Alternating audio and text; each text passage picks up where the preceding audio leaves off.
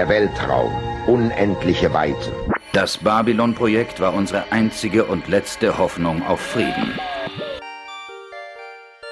Hallo Dienstagsgucker, hallo Werner. Mein Leben. Das Speis muss fließen. Es tut mir leid, Dave. Aber das kann ich nicht tun. Möge die Macht mit dir sein. Willkommen im Fight Club.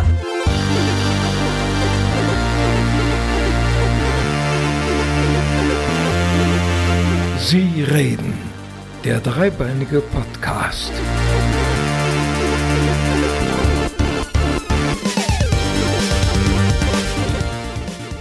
Hallo und herzlich willkommen zu einer neuen Folge Sie reden, der dreibeinige Podcast. Hallo auch von dir. genau, hallo auch von mir. ähm, ja, wir haben uns dieses Mal äh, einen, eine Comic-Verfilmung angeschaut. Äh, wir haben da sehr unterschiedliche Meinungen dazu. Da bin ich jetzt gespannt. du weißt es noch nicht, aber wir haben sehr unterschiedliche Meinungen. ähm, ich muss zugeben, ich bin ja auch wirklich erst mit den Filmen da reingestartet, etwas später. Ich habe äh, die meisten Comics tatsächlich nicht gelesen. Also ich, ich oute mich am besten gleich vorneweg. Ich habe die meisten Comics als Kind, wenn man anfängt, auch nicht gelesen. Das war noch verpönt. Also man durfte in der Bibliothek für fünf Bücher ein Comic ausborgen und das war dann aber meistens Lucky Luke oder ähnliches und wenn es geht in Fremdsprachen.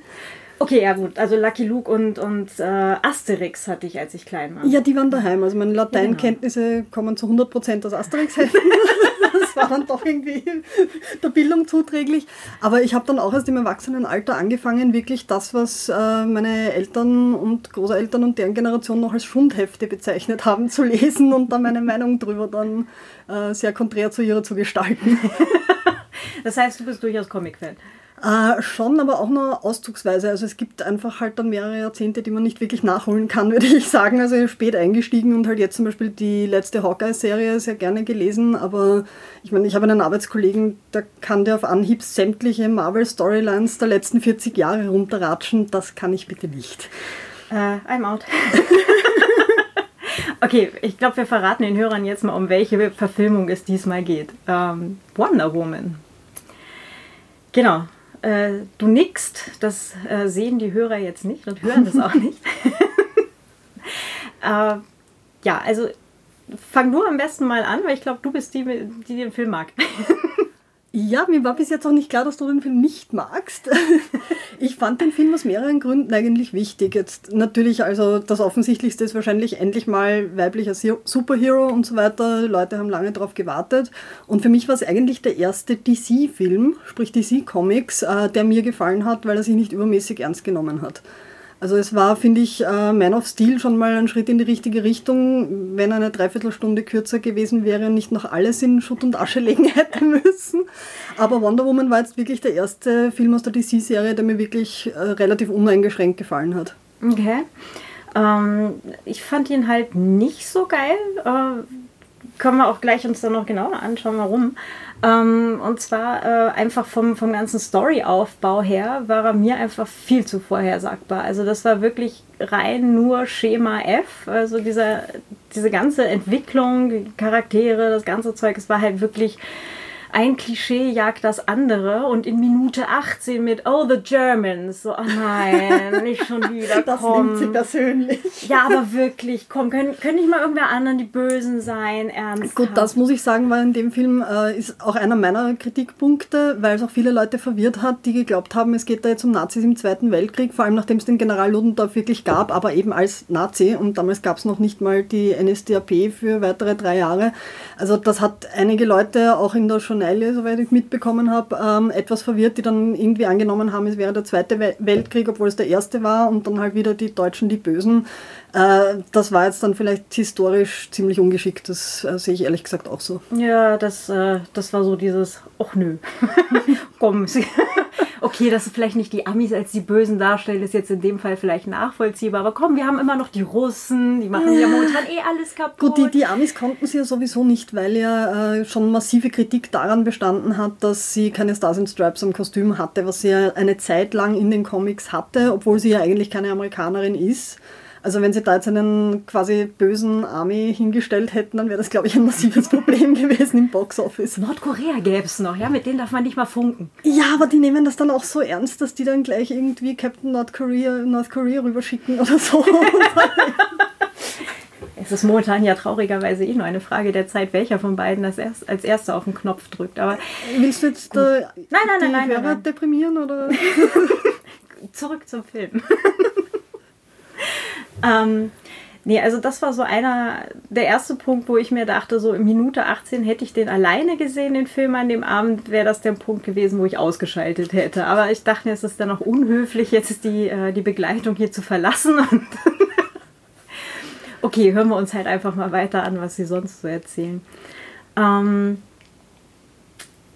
positive Punkte gab es ja nur auch. Also es ist ja jetzt nicht, das, dass ich den ganzen Film mies fand. Also ja, mal der Punkt, hurra, endlich mal eine Frau als, als Superhero, äh, ist ja jetzt auch nicht äh, zu vernachlässigen. Das muss man ja durchaus mal sagen.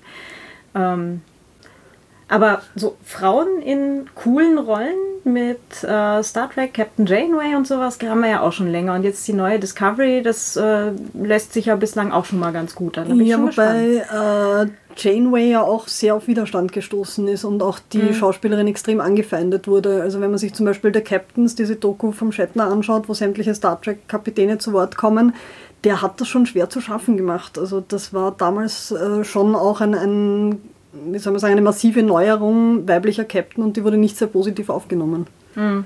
Das fand ich jetzt bei dem zurück zu Wonder Woman eigentlich auch ganz schade, dass da halt diese ganzen Amazonen, die ja jetzt dann auch mythologisch eigentlich schon eine Nummer sind, ähm, eigentlich recht schlecht wegkommen. Also das ist also ich fand es von der, von der Story her schon. Das ist so, ja, das ist da, wo sie halt aufwächst und dann haben die da halt diese eine Schlacht am, am Strand da, wo, wo dann halt auch noch da ihre Mentorin irgendwie äh, dran glauben muss, weil, na gut, weil sie sich zugegebenermaßen selber in die Schusslinie wirft. Aber äh, eigentlich ist es die meiste Zeit halt eher so auf knappe Bekleidung und grob hinhauen. Also Ja, da wobei wäre schon noch was gegangen. Also auch so von, den, von der mythologischen Rolle her. Und Ja, du hast halt das Problem, ich meine, das ist, äh, es ist halt so eine Superhero-Origin-Story und du hast halt nur eine gewisse Zeit für den Film. Und da ist halt jetzt die Frage natürlich, du brauchst rechtzeitig die Action. Also es ist ja, glaube ich, in, ich habe ihn ehrlich gesagt noch nicht gesehen, aber in Justice League gibt es, glaube ich, dann noch ein bisschen Backstory zu den Amazonen, wobei da regen mich die Screenshots bis jetzt wirklich auf, weil da haben sie effektiv Lederbikinis an. Nach dem Motto, hey, ich bin eine Kriegerin, ich gehe in die Schlacht, bitte stecht's mir in den Solarplexus, da ist er. Ähm, das haben sie dann in dem Fall halt in Wonder Woman nicht gehabt, weil diese, das sind ja wirklich Leder quasi Rüstungen. Also wenn man sich bei dem Behind-the-Scenes-Material auch anschaut, wie die hergestellt wurden, ich weiß nicht, wie diese Schauspielerinnen sich da drin bewegen konnten, weil das tatsächlich Rüstungen sind. Und so knapp fand ich die jetzt gar nicht. Sie müssen halt irgendwie doch dem Wonder Woman Comic Kostüm ähnlich sein und wenn man die Geschichte von Wonder Woman kennt und wie die eigentlich entstanden ist, ist auch klar, dass die relativ unbekleidet ist, ehrlich gesagt. da muss man halt jetzt quasi drauf aufbauen. ich glaube, die kannst du jetzt gleich mal den Hörern erzählen. Ähm, der Erfinder von, von Wonder Woman und seine Frau waren der Bondage-Szene nicht sehr abgeneigt. Davon kommt auch das Lasso of Truth zum Beispiel, wo ich jetzt leider nicht weiß, wie das auf Deutsch heißt, ehrlich gesagt. Ich glaube, es heißt die Lasso der Wahrheit. Aber auf jeden Fall kam der aus der Richtung. Also der wollte halt auf der einen Seite so diese rechtschaffene Kriegerin und auf der anderen Seite wollte er halt schon auch ein bisschen seine sexuellen Vorlieben unterbringen. Und es war ja dann so, wie der äh, gestorben ist und dann andere, die sie Mitarbeiter Wonder Woman übernommen haben, die haben die ja wirklich wortwörtlich zur Sekretärin gemacht. Also die wurde jahrelang, wenn sie bei DC eingesetzt wurde, dann als Sekretärin, die irgendwem einen Kaffee macht oder ähnliches, bis dann irgendwann wieder Autoren gekommen sind, äh, die Wonder Woman wieder als Heldin quasi aufgegriffen haben. Aber der Ursprung ist halt leider auch teilweise sexueller Natur und das hat sich über die Jahre nicht geändert. Hm, Das ist ja mit der, mit der Barbie-Puppe fast ähnlich. Die kommt ja eigentlich auch von dem Comic. Ähm, äh, die Bild Lilly war das damals. Und dann war die Familie Mattel tatsächlich irgendwie, ich glaube, in Deutschland äh, zu Besuch irgendwie. Und die Tochter namens Barbara, Barbie, hat dann irgendwie diese Puppe in die Finger gekriegt und fand die irgendwie ganz geil. Und dann haben sie tatsächlich diese Bildlilly geklont und eben in Amerika deutlich besser vermarktet. Aber das ist eigentlich ist das auch eine Comicfigur irgendwo aus den 50ern, die natürlich völlig überzeichnet ist mit der Figur, wo sie die dann halt auch her hat. Ähm, ja, viel kritisiert und alles klar. Aber wenn man weiß, das Ding kommt von, von, einem, von einer Comiczeichnung. Dann ist klar, dass die nicht anatomisch so gebaut sein muss, dass sie aufrecht stehen könnte. Richtig. Was bei Wonder Woman schwierig ist, weil die sich ja doch bewegen muss, auch in der Schlacht. Ja, das fand ich übrigens eine ganz hübsche Szene, zumindest, wo sie sich dann halt die, die Klamotten äh, aussucht, wo sie die verschiedenen, Die war großartig. die verschiedenen ähm, äh, Outfits anprobiert. Und auf Kampftauglichkeit prüft. Genau. Also ich hätte jetzt äh, ja je nach je nach Witterungsbedingungen halt dann eher etwas äh, praktischere Kleidung erwartet. Aber weil es ist, bleibt halt doch relativ viel Angriffsfläche einfach auch offen, also frei an der Luft. Klar. Ne? Also, ja. Wobei ich jetzt dann von römischen Kriegern, obwohl die hatten zumindest auch irgendeine Beinbekleidung und sowas, wenn ich mich duster erinnere. Ah, das haben die im Film aber auch, wenn mich nicht alles täuscht, weil die ja doch dann die, diese Stiefel haben, mit, also quasi so äh, wie die Schienbeinschützer beim Fußball, so in der Richtung. Ja, immerhin was. Ja. Immerhin was. Wobei die Armschützer haben die Schnallen innen. Das hat mich dann. Ist, äh, als Bogenschützin schmerzt mir jetzt gerade der Arm. Ja, mir auch und ähm, vor allem sie schießen mit den Dingern auch und das ist dann so ein Ding, wo ich mich frage, so, aber warum? Weil der Kostümdesigner, Entschuldigung, die Kostümdesignerin in dem Fall, es waren die meisten Department Heads bei dem Film tatsächlich Frauen, nicht alle, aber die meisten, äh, das wahrscheinlich sehr cool gefunden hat, optisch. Ja, natürlich. Es sieht natürlich irgendwie martialisch aus. Es tut allerdings auch martialisch weh, wenn man sich die Sehne da dran haut. Dafür hatten die vier Monate Bootcamp. Die haben trainiert wie die Wahnsinnigen. Und wenn man da sieht, wie die dann auch, was man im Film nicht so sehen kann, weil die eben drüben, drüber diese Lederrüstung quasi anhaben, aber es gibt da so äh, Behind-the-Scenes-Material, wo man die dann halt nur im Bustier quasi trainieren sieht. Äh, bist du gelähmt, Schweindi? Die Damen haben sowas von Muskulatur aufgebaut und die haben ja da auch quasi keine Stuntfrauen verwendet, sondern die, die als Amazonen gecastet wurden, wurden vier Monate wirklich darauf hin trainiert, das alles machen zu können. Und dementsprechend, ja, Sieht natürlich auch ganz äh, martialisch aus. Also ist schon, schon cool gemacht halt auch. Äh, wie er dann halt ähm, sich daran erinnert, wie die Szene da am, am Strand ist, wo, wo sie dann halt, äh, das war glaube ich noch die, äh, die Mentorin, die dann schreit, Shield. die Tante, Ja, genau, wo sie es dann hoch, hochhalten und sie da drüber dann halt Mhm. springt, also sich abdrückt und hochspringt, dass er sich daran erinnert und äh, dasselbe dann quasi viel später dann nochmal mit ihr macht. Ja. Es war auch so, hätte der sich das jetzt in, in, in echt wirklich gemerkt? Naja, als Sol äh, ich glaube schon, dass du, wenn du Soldat und, und Spion bist, dass du irrsinnig viel registrieren und speichern musst. Das glaube ich schon. Und dass der quasi in dieser Kampfsituation, wo er ja noch dazu, wenn du quasi gewöhnt bist, du bist im Kampf und auf einmal äh, quasi ist die Schlacht rund um dich und du kannst dich nur wie ein Idiot hinter einem Felsen verstecken, weil du unbewaffnet bist. Ich glaube schon, dass dir dann solche Sachen auffallen und du das merkst und, und später, also das, das glaube ich sogar ehrlich gesagt, dass, dass das möglich wäre. Wenn man glaubt, dass wer so hochspringen kann, wenn, man, wenn er sich von einem Sch- Schild abstößt. Genau, mit den Keilabsätzen. alle. Ich finde das echt. Gibt es da irgendeine Statistik darüber beim Behind-the-Scenes-Material, wie viele Leute sich da irgendwie was getan haben? Nö, aber ich glaube, dadurch, dass die wirklich so viel trainiert haben, das, das verringert ja auch die, die Verletzungsgefahr massiv. Und was die halt wirklich gemacht haben, diese ganzen Open-Air-Szenen in Welt und so weiter, das waren keine Soundstages. Die haben die wirklich in diesem Outfit, diese Niemandsland-Szene und so weiter, die hat sich den Hintern abgefroren und die haben das wirklich gemacht. Und die hat alle Takes dort wirklich im Freien bei Minusgraden in diesem Kostüm gemacht. Und ich glaube, dass du dann wirklich so präzise arbeiten musst, dass die Verletzungsgefahr extrem gering ist. Wobei natürlich, wenn es so schweinekalt ist und du dann irgendwie die Hälfte deiner Muskeln nicht mehr spürst, wird das natürlich auch verdammt schwierig, dann exakt zu arbeiten. Na gut, dafür hast du ja dann zwischen den Takes, wenn die dann wieder die Setups machen, die Daunenmäntel, wo es die Leute dann alle gleich ein. Und sie ist, also in den Behind-the-Scenes-Sachen, die ich gesehen habe, ist sie relativ viel, wenn sie mit der Regisseurin ges gesprochen hat, auf und abgesprungen. Okay. Vielleicht muss mir dieses Bonusmaterial dann zumindest nochmal geben. Ähm, du sagtest gerade die Szene mit diesem Niemandsland. Ähm, das ist ja in. Wo war das? In Niederlanden das? Belgien. Oder? Belgien. Belgien. Oh Gott. Ich muss zugeben, ich habe meinen, den, den Großteil meines äh, Geschichtswissens, was die zwei Weltkriege angeht, ähm, aus Kriegsfilmen, die ich mit meinem Vater geguckt habe, wenn meine Mutter nicht zu Hause war. Das ist jetzt schon so ein Moment her. Ähm, genau, wo, wo dann da diese Frau ist mit Bitte helfen Sie uns und überhaupt. Ähm, was ich irgendwie irritierend fand bei dem ganzen Film ist, dass sie so, so eine naive Art hat. Aber das ist ja genau die Absicht, weil sie ist ja extrem behütet auf dieser Insel aufgewachsen. Und sie, das, das ist ja das, was am Anfang thematisiert ist. Sie sieht immer alle Amazonen kämpfen, sie will kämpfen. Ihre Tante will, dass sie es lernt, weil sie sich irgendwann verteidigen muss. Und die Mutter sagt immer, die wird nicht kämpfen und die Verletzungsgefahr ist zu groß und ähm, was ja dann sich auch auflöst quasi im Lauf des Films, wenn sie kämpft, findet sie der Kriegsgott früher weil sie dann offensichtlich irgendwelche, ich weiß nicht, göttlichen Vibes aussendet oder was auch immer das sein soll. Aber auf jeden Fall wollte die Mutter immer verhindern, dass sie kämpft und hat ja alles immer als Geschichten und Sagen dargestellt und die ist extremst behütet aufgewachsen.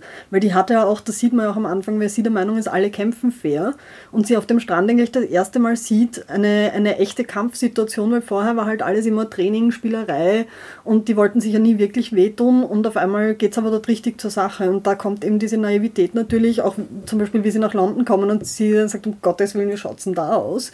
Ähm, dass sie ja gar nicht weiß, wie es außerhalb von dieser schönen grünen Insel ausschaut. Und das ist ja auch dann so ein bisschen die Funktion von Steve Trevor eigentlich in dem Film. Er ist ja eigentlich das Publikum. Also er sieht sie ja so, wie wir sie sehen, quasi in der Entwicklung. Und äh, insofern ist diese Naivität schon irgendwie gerechtfertigt auch. Weil mhm. sie kommt und denkt sich noch, ah, ich, ich finde da den Kriegsgott, ich meuchel den, alles ist gut und im Grunde genommen sind ja alle Menschen gut und er verursacht das nur. Ja, schön wär's, ne? Ja, not working. nee, ich fand es halt trotzdem irgendwie, ja, verständlich, klar, von, der, von ihrem Charakter her, aber es, ich fand schon sehr auf die Spitze getrieben, so dass sie, dass sie halt irgendwie auch verdammt langsam eigentlich lernt, also dass sie, dass sie da sehr langsam irgendwie erst reinkommt in dieses, okay, und jetzt, so sieht es jetzt halt in der Realität aus und wie kann ich damit umgehen, sondern. Naja, aber langsam. Ich meine, stell dir mal vor, dass du in eine komplett neue Situation geworfen wirst und innerhalb von ein paar Tagen quasi mehr oder weniger äh, kommst du in eine Megastadt, die komplett anders ausschaut als deine Heimat und auf einmal bist an der Frontline im Krieg, ich glaube, da hätte jeder mal ein bisschen Probleme damit.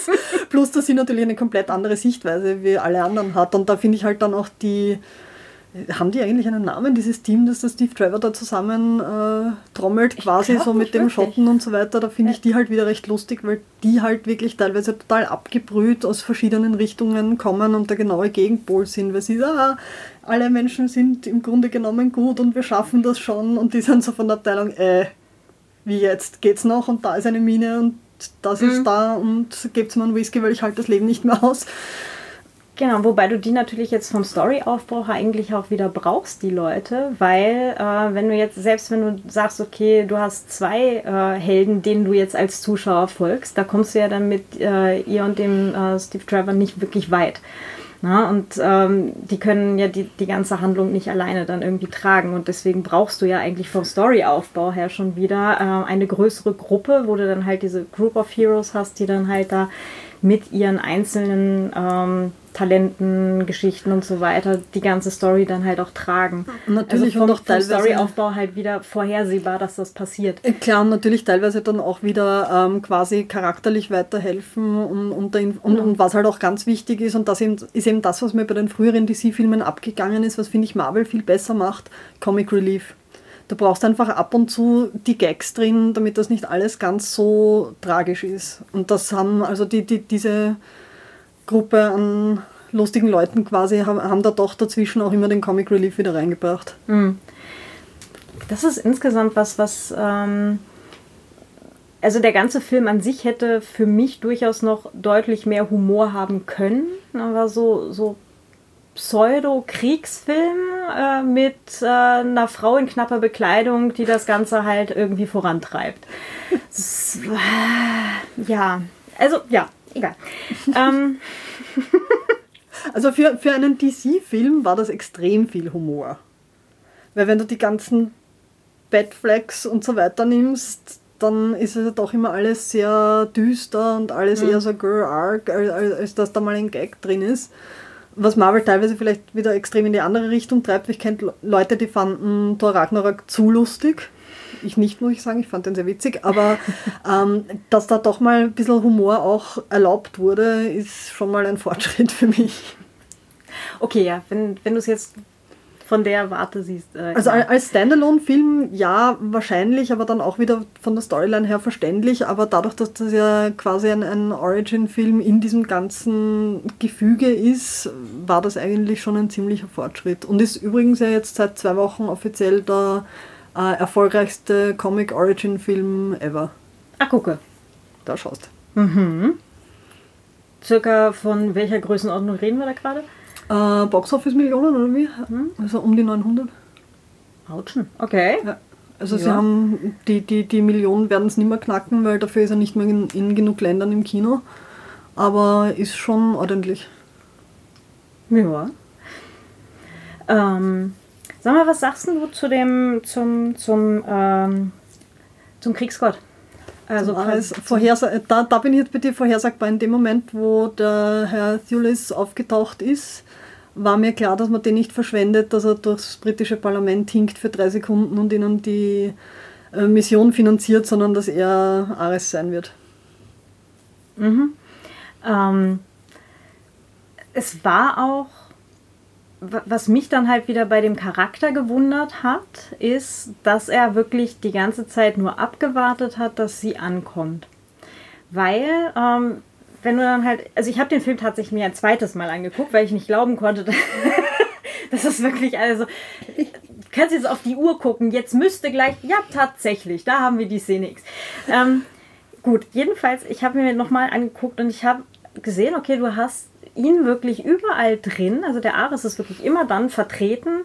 Äh, also während sie sich halt unterhält mit, ich muss diesen Kriegsgott finden und so weiter und ich werde ihn, äh, ich muss ihn zerstören, damit das aufhört und so weiter. Das kriegt er ja alles mit. Also er, er ist ja nicht überrascht davon. Ja, er weiß, wer sie ist. Er weiß, äh, dass sie ihn sucht und so weiter. Und im Unterschied zu dem Publikum und ihren Mitstreitern und sogar ihr, weiß er ja nicht nur, wer sie ist, sondern vor allem, was sie ist. genau. das was allerdings, und das muss ich sagen, das war für mich auch vorhersagbar, also das wusste ich auch sofort, diese Godkiller-Geschichte, dass das nicht der McGuffin ist, sondern dass sie das ist. Das war auch klar. Ja. Das war auch so, na gut. Ähm, also wenn, wenn du jetzt halt wirklich davon von ausgehst, okay, du hast halt eben dieses bestimmte Geschichtenschema, da hast du ja einen Christopher Vogler, der es in den 80ern rausge äh, schön aufgearbeitet hat, eben für Hollywood Cinema. Äh, eigentlich ist das Ganze ja ein Ticken älter, irgendwo aus den 40ern vom Campbell. Ne, dieses äh, The Hero's Journey. Ähm, wenn du das Schema dir halt wirklich so mal einmal aufsplittest und das auf den Film verteilst. das ist super. Ja, aber das ist wie bei Aber. Äh, Stopp mal Aber-Nummern. Es ist ja normalerweise in der Popmusik eine Grundregel, der erste Refrain kommt ungefähr um eine Minute. Stopp mal Aber-Nummern. Immer der erste Refrain, 59 Sekunden oder wirklich genau eine Minute. Und wie viele Millionen haben sie weltweit verkauft? Es funktioniert. Ja, genau. Genau. Das ist ja das, das Drama an der Sache. Es funktioniert. Ich glaube, es gibt nur einen einzigen Film, den sie tatsächlich mal bewusst gegen dieses Schema ähm, tatsächlich gedreht haben, also konzipiert und dann gedreht haben. Äh, das ist Howard the Duck. ja, der hat aber großartig funktioniert. Not. Genau, der ist komplett gefloppt, wobei ich mich daran erinnere, dass ich den als Kind echt sehr geliebt habe. Ich habe jetzt wirklich lange nicht geschaut und halt auch noch nicht auf das Schema mal irgendwie äh, runtergebrochen, wie, wie die Abweichungen tatsächlich sind. Aber ähm, wir haben das tatsächlich damals uns äh, als Gegenbeispiel ähm, zumindest mal kurz angeschaut. Aber das ist jetzt halt schon ein paar Jahre her, das weiß ich nicht mehr auswendig. Aber Howard the Duck ist so der eine Film, den Hollywood nicht nach dem Schema gemacht hat. Wahrscheinlich eben als äh, Beweisstück. Es funktioniert halt, ja. Ja. Genau. Das Traurige an der Sache, es funktioniert. Schreib deine Bücher genau so, mach deine Filme genau so und es funktioniert. So wie Schlagermusik oder aber. Ja, Schlager gesagt. genau, sehr mainstreamig.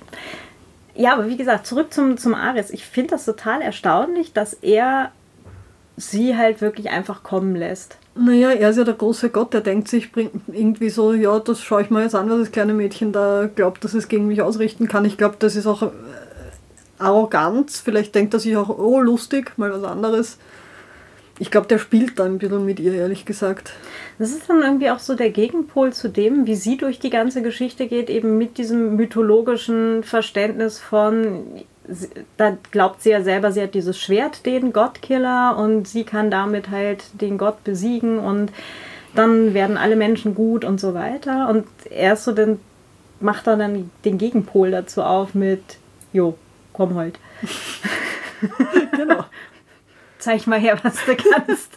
Hm, ich weiß nicht. Ja, als Antagonist war er wahrscheinlich jetzt schon sehr schwach in dem Film, aber es ging ja eben auch eher darum herzuzeigen, wo sie herkommt und warum sie quasi in der Jetztzeit so ist, wie sie ist und dass sie früher ganz anders war.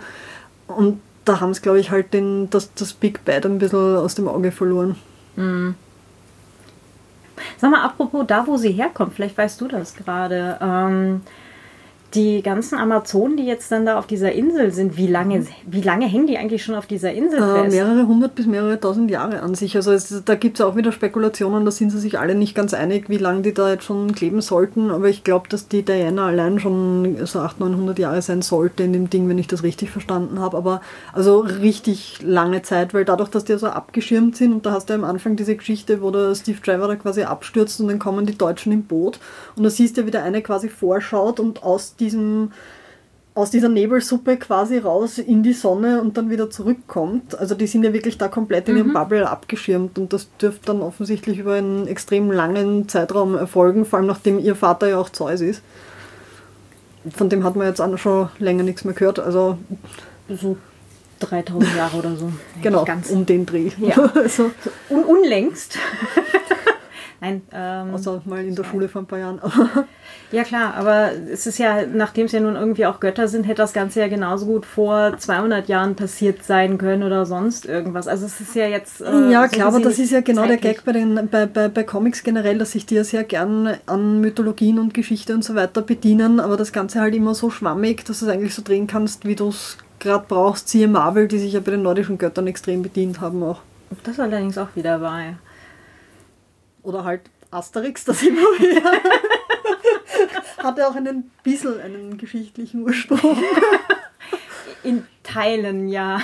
Naja, die, die Tatsache halt, dass die Römer da und so weiter und die dann ja auch in Britannien unterwegs waren. Also du meinst, dieses, äh, das, das Haus, äh, das Verrückte macht, ist eigentlich gar nicht äh, auf äh, heutiges Corporate-Leben äh, anzuwenden, sondern eigentlich waren das schon die Römer, die sich damals totverwaltet haben? Äh, auch, ja, ich meine, die, die, die Römer, die, die hatten ja, die, die waren uns ja teilweise sogar schon in manchen Dingen voraus, die jetzt erst wieder kommen, insofern. Hm. Oh Gott, ja. ja, die spinnen, die Römer. Und der Rest der Welt leider auch. wie wahr, wie wahr. ähm, welchen Charakter fandest du jetzt eigentlich von, von dieser ganzen Wonder Woman Story am, am besten oder so? Puh, äh, schwierig, weil ich finde, dass keiner ohne die anderen funktioniert hätte. In jeder halt in seiner Funktion. Ich meine, sie Hauptfigur, klar. Äh, Steve Trevor quasi das Mittel, um sie in die unter Anführungszeichen echte Welt zu kriegen. Die gute Etta war zum Schreien komisch hat ja dann auch die After-Credits-Scene quasi, wo die dann so ihre erste Mission leitet und sie da quasi dann in, der, in dem Pub einen Typen aufmischt, physisch. ähm, aber die würde jetzt, glaube ich, zum Beispiel Standalone auch nicht funktionieren. Also ich bin auch nie ein Fan von diesen Spin-Offs, wo man äh, Nebenfiguren, die gut funktioniert haben, dann als Hauptfigur, weil das funktioniert so meistens nicht. Ich glaube, es war einfach, dass alle ihren, ihren Job gemacht haben und alles zusammengespielt hat und es deshalb funktioniert hat. Mhm. Aber ich glaube nicht, dass wenn man das jetzt irgendwie auseinanderreißt oder so, dass da irgendwer jetzt wichtiger war als wer andere. Wie fandest du diese Dr. Poison? Ach ja, die gab es auch noch. Das, äh, Sie? Ja, das, äh, gut, das sollte dir jetzt schon einiges sagen. Ja, die war entbehrlich, meiner Meinung nach. Weil die dann, ja, okay, das hätte jetzt irgendein verrückter Professor sein können, mit oder ohne Plastikmaske von Tom der Oper-Style. Das, äh, ja, also die, die war ein Schwachpunkt, definitiv. Mhm, sie hat ja dann auch mit dem, äh, Ludendorff. Mhm. Oh Gott, ich sitze heute ein bisschen auf meiner Hinbindung. Der hat ja mit dem Ludendorff zusammen dann äh, irgendwie, wo sie dann einmal dieses, das Gift in den Raum geworfen haben, die Tür zugemacht haben, wo sie dann da so gekichert haben. Das war ja auch so, ach komm, ach Mensch. Ja, das war halt wieder so ein, ein, ein Oldschool-Comic-Throwback quasi. Diese, mhm. diese alten, also wirklich in dem Fall wortwörtlich Comic-Villains, die halt so, äh, siehe Riddler oder so weiter, diese leicht durchgeknallten, die halt in dem Fall nicht reingepasst haben, weil sie es mit der Kriegssituation doch eigentlich sehr real gehalten haben. Und dann, Wo, wobei das jetzt äh, an, an Realität äh, insgesamt sehr gemangelt hat. Äh, ja, aber so diese Sachen wie, wie die, die Schützengräben zum Beispiel, dass die Ja, wirklich gut, jahrelang teilweise Ja. in den Schützengräben waren, keinen Meter weiter gekommen sind und dort elendiglich verreckt sind und diese Sachen, äh, was ja jetzt in, in Filmen normalerweise nicht so thematisiert wird oder dass die ja damals wirklich noch mit Bajonetten gekämpft haben und das war auch der Grund, weshalb sie es im Ersten Weltkrieg angesiedelt haben, weil das erstens einmal halt wirklich dieser Megakrieg war, wo Millionen und Abermillionen gestorben sind, aber noch der, quasi der letzte mit ich nenne es jetzt mal überzogen, primitiven Mitteln, also wo eben keine Panzer herumgefahren sind, keine Bomben geworfen worden sind, die auf, auf einen Schlag, ich weiß nicht, wie viele Menschen vernichtet haben, was ja dann im Zweiten Weltkrieg alles der Fall war. Also im Ersten Weltkrieg war das schon noch wesentlich direkter. Also da war der Kampf wirklich Mann gegen Mann, wortwörtlich. Und nicht, äh, dass man quasi wüst in die Menge schießt und damit äh, 200 Leute erwischt. Und das war der Grund, weshalb sie es da angesiedelt haben, weil da dieser quasi Einzelpersonen-Approach auch noch besser funktioniert hat, dass sie jetzt zum Beispiel eben durchs Niemandsland rennt mit den Typen hinter sich und die nicht innerhalb von eineinhalb Sekunden flat von irgendwelchen Maschinengewehren niedergemetzelt werden. Genau, und das, ähm, das ist ja quasi noch der, der, der Krieg der Moderne, der jetzt der Kriegsführung, die, die Diana noch gelernt hat, auf ihrer einsamen Insel noch am nächsten kommt, so gesehen. Ähm, Also Was das so- betrifft, ja, weil äh, alles danach war dann halt schon hochtechnisch und da kann, ich meine, so, so schnell kann die gute Frau mit den Braces gar nicht Kugeln abwehren, wie die Kugeln kommen. Das wäre dann einfach nicht mehr möglich gewesen. Ja. Kann die eigentlich Atomraketen abwehren? Hat das schon mal irgendjemand nachgelesen? Äh, das wäre eine Frage an Patty Jenkins, an die Regisseurin, die nämlich wirklich von klein auf extremer Wonder Woman-Fan und Expertin ist. Die weiß das sicher. Hervorragend. Ich, ich sehe da schon eine Folge kommen. äh, ja, vor allem wäre das dann demnächst mal ganz interessant, wenn, wenn die Menschen, die hier in der Realität gerade äh, sowas ähnliches wie Politik Äh. machen. Ähm, ja. Okay, äh, zurück zum Film. ähm, wen hatten wir jetzt gerade noch nicht? Ich Überlege gerade. Haben wir noch irgendwen vergessen? ja, der, der Trevor selber halt. Ja. Jo. Hm. Hm. Also mich hat er jetzt auch wieder nicht irgendwie um, umgehauen. Ja, Also dafür war er Rolle aber auch nicht da, weil der sollte ja auch nicht die Show stellen. Und Steve Travers, erstens ist er auch wirklich aus den Comics raus. Und der ist halt quasi hier wirklich Mittel zum Zweck, dass auf der einen Seite halt ein bisschen das, das Publikum repräsentiert, dass er ihre Entwicklung sieht und auf der anderen Seite eben auch, dass er für ihre Entwicklung wichtig ist, vor allem halt mit dem, was er dann am Schluss quasi macht. Dass nicht alles, dass die quasi nicht am Ende vom Film Händchen haltend durch irgendwelche Felder frohlocken oder ähnliches, sondern dass halt dieser Krieg auch wirklich für sie reale Auswirkungen hat, die sich dann langfristig auch niederschlagen. Genau, klassischer Sidekick halt. Also wenn man es jetzt wieder vom Storyaufbau sieht, klassischer Sidekick. Und äh, ja, das war auch wieder vorhersehbar, dass er am Ende stirbt, weil sonst äh, kommt sie da halt einfach nicht irgendwie aus dem Quark mit. Äh, Ja, ich wobei bin- wir alle wissen, dass in, so. in Comic-Verfilmungen und auch in Comics man nicht unbedingt jetzt zwingendermaßen tot bleibt, wenn man sie ist. Also schauen wir mal, ob er wieder auftaucht oder nicht. Okay, point taken. Äh, aber trotzdem für die, für die Story, wenn du jetzt halt wirklich gehst nach diesem klassischen Storyaufbau, war das auch vorhersehbar, dass das Ja, klar. passiert. Also es war so, jo, kannst jetzt noch gucken, an welcher Stelle. Irgendwo relativ kurz vor Final. Ja, man muss sich Massaker, schon ja, anständig also- opfern. Ja, ja, ja, ja. Das ja. ist einfach umfallen und sagen, okay, wieder schauen. Äh, das, man braucht da schon eine Explosion oder sowas. Wobei, das war ja auch wieder eine Sache, wo sie sich dann erinnert an, an das, was er gesagt hat, während sie es aber aufgrund der Explosion vorher nicht gehört hat. Ja, vielleicht kann es Lippen lesen oder das nachher realisieren.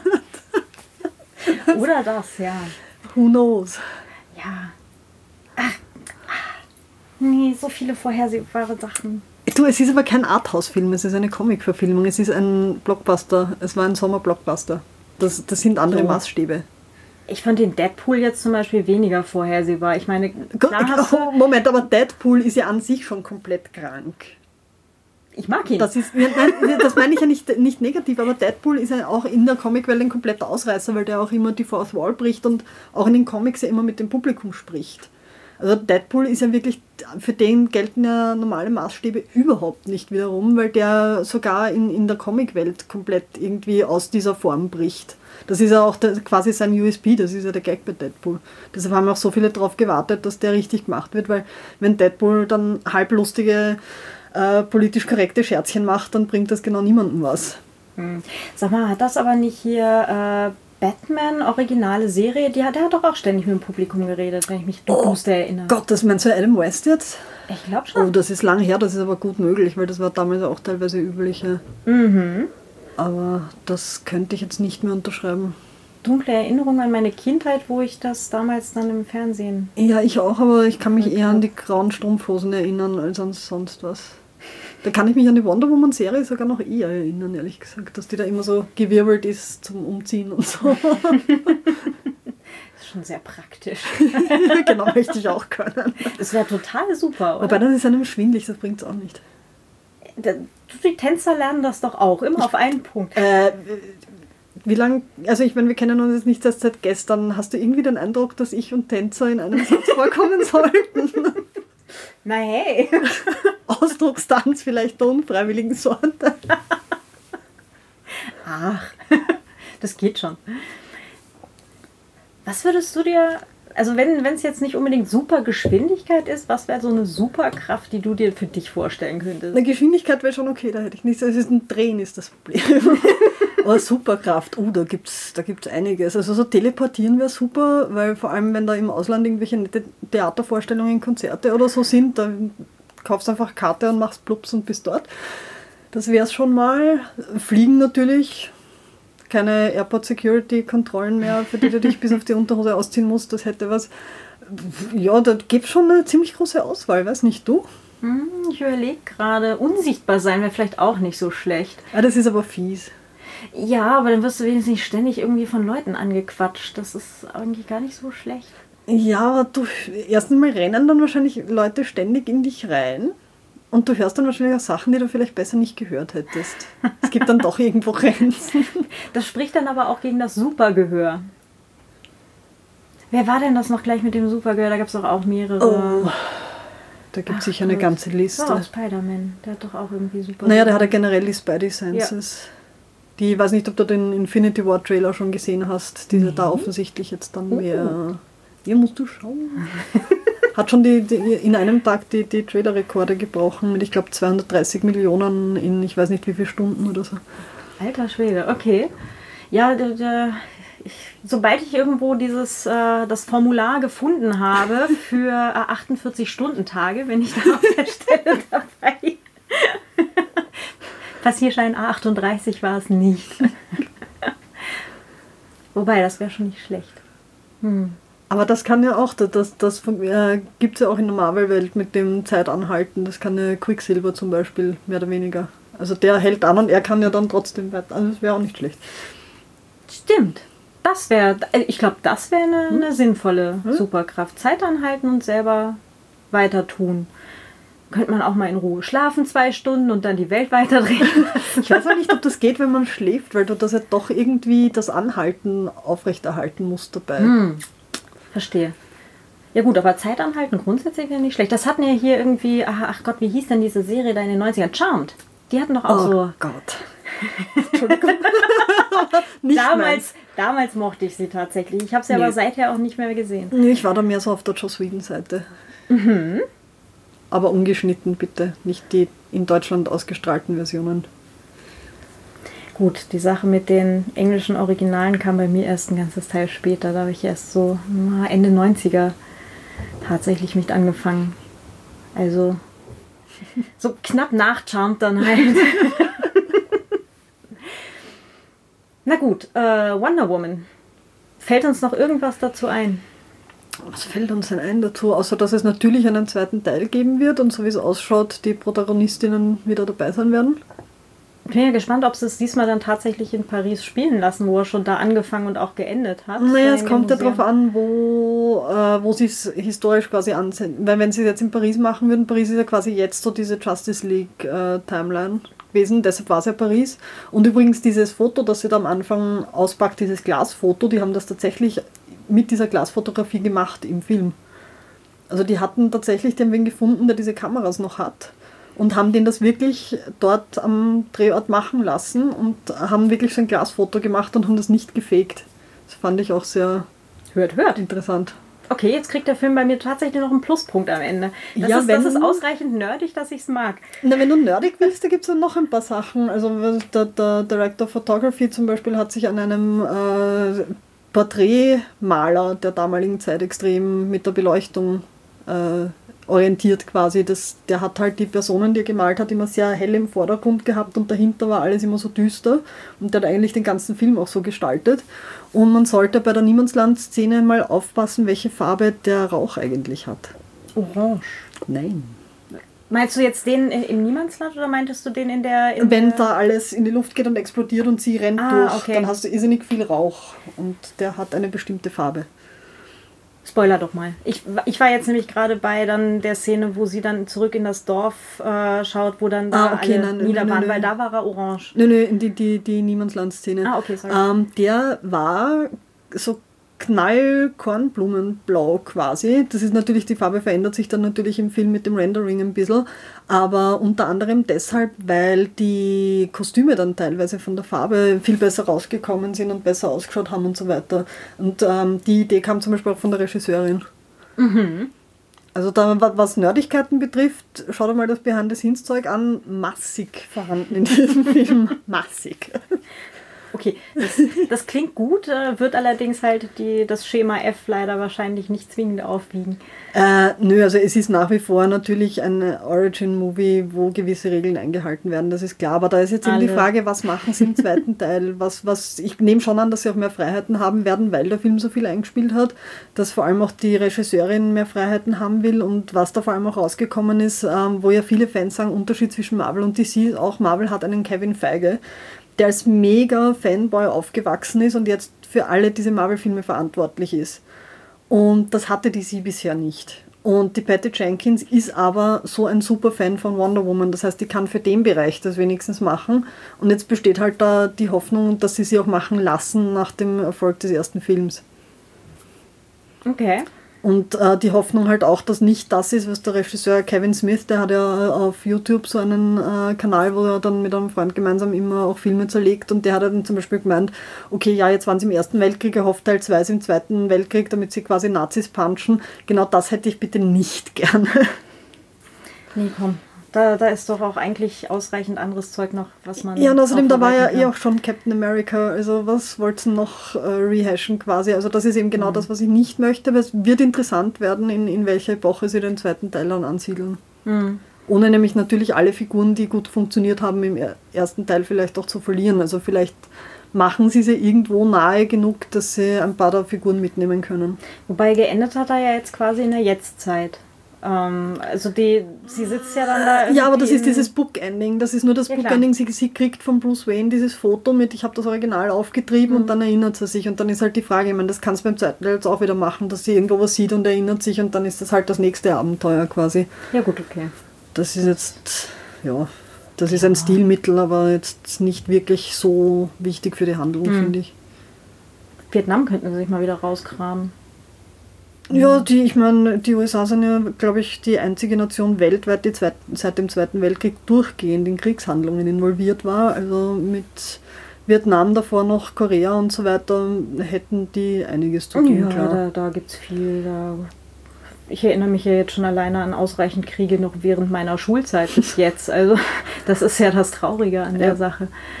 Aber das ist ja auch was, was unser Geschichtslehrer damals gesagt hat bei uns kurz vorm Abi mit dem, wir sind in einer äh, erstaunlich äh, positiven Situation, dass wir schon seit mehr als einer Generation keinen Krieg mehr selbst erlebt haben. Und das ist was, was halt nicht viele Menschen A auf der Welt und B durch die Geschichte durch überhaupt von sich sagen können. Ja, aber das ist halt auch, äh, das war ja einer der, der Gründungsgründe auch für die, für das, was jetzt die EU ist quasi. Hm. Wo man dann halt nur hoffen kann, dass momentan bei dem, was da weltweit so abgeht, nicht so viele Leute ihre Köpfe so tief in die eigenen Hintern stecken, dass das nicht mehr lang anhält, die Situation, dass wir in Europa eigentlich kriegsfrei leben können und dürfen. Oder halt in dem Teil von Europa, weil natürlich der Krieg im Ex-Jugoslawien sollte man gerade in unserer Gegend auch nicht vergessen. Aber ja, es gibt äh, genug Anlässe, wo Wonder Woman gerne einschreiten dürfte und irgendwelche Wahnsinnigen stoppen. Nur zu. Äh, ich glaube, da gibt es äh, ausreichend zu tun. Na gut, äh, ich glaube, wenn wir, wenn uns jetzt auch zu Wonder Woman selber nichts mehr einfällt, nö, nö.